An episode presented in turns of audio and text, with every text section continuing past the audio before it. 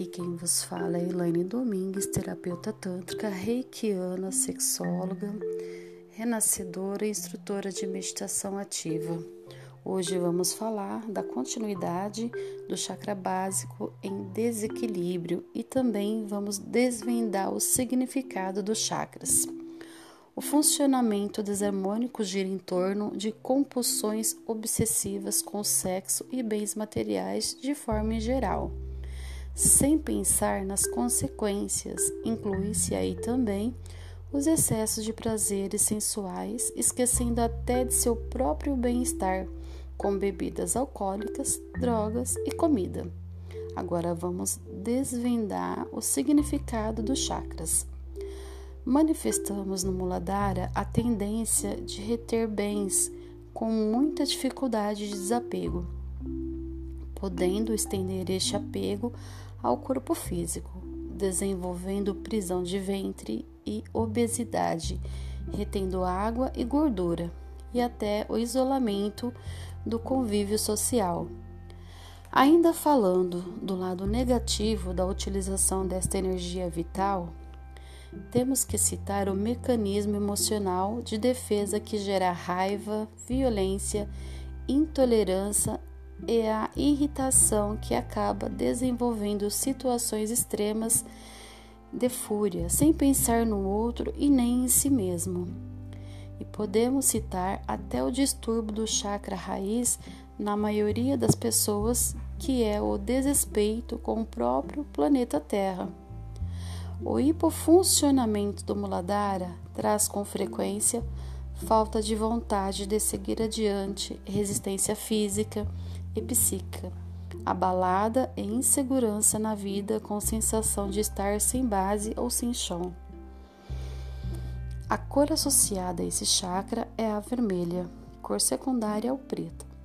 O elemento a ele associado é a terra, rege o sistema locomotor, as glândulas endócrinas, rins, coluna, espinhal, cólon, pernas e ossos está associado à terra e à matéria, à vitalidade, à saciedade dos desejos, dar fundamentos, bases, coordenação física e sobrevivência.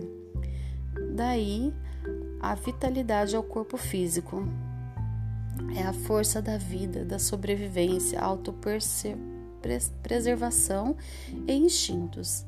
As gemas e minerais a ele associados são o rubi, a granada, a hematita, o jaspe sanguíneo, a turmalina preta, a obesidiana, o quartzo fumado.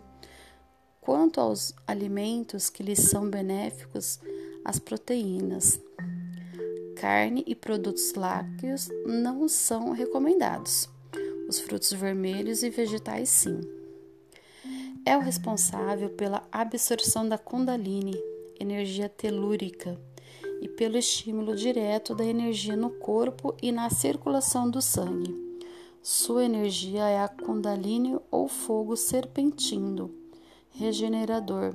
Seu atributo é a pureza.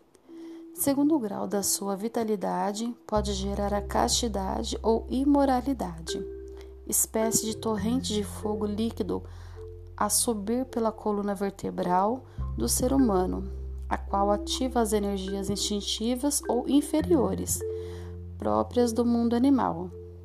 A pessoa que desenvolver o chakra básico descontrolada e prematuramente dará entrada a uma torrente de energia elementar tão poderosa que os seus desejos serão satisfeitos de imediato e terá poder sobre as demais criaturas. Este é o perigo para os que recebem influências privilegiadas deste chakra. Por essa razão, nas diversas escolas espirituais existentes, nunca se desenvolve mediunidade através dele, mesmo que por data de nascimento, dia e hora, a influência primária que ele pertença. Poder ígneo é a grande força magnética, o princípio universal de vida que existe latente em toda a matéria, também chamada fogo serpentino. É a vida que flui através dos centros vitais ou chakras, princípio ativo que tanto pode criar como destruir. Seu despertar para uma atividade voluntária visa coordenar as diversas manifestações vitais num todo harmonioso.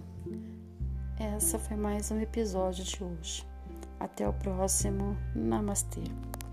thank you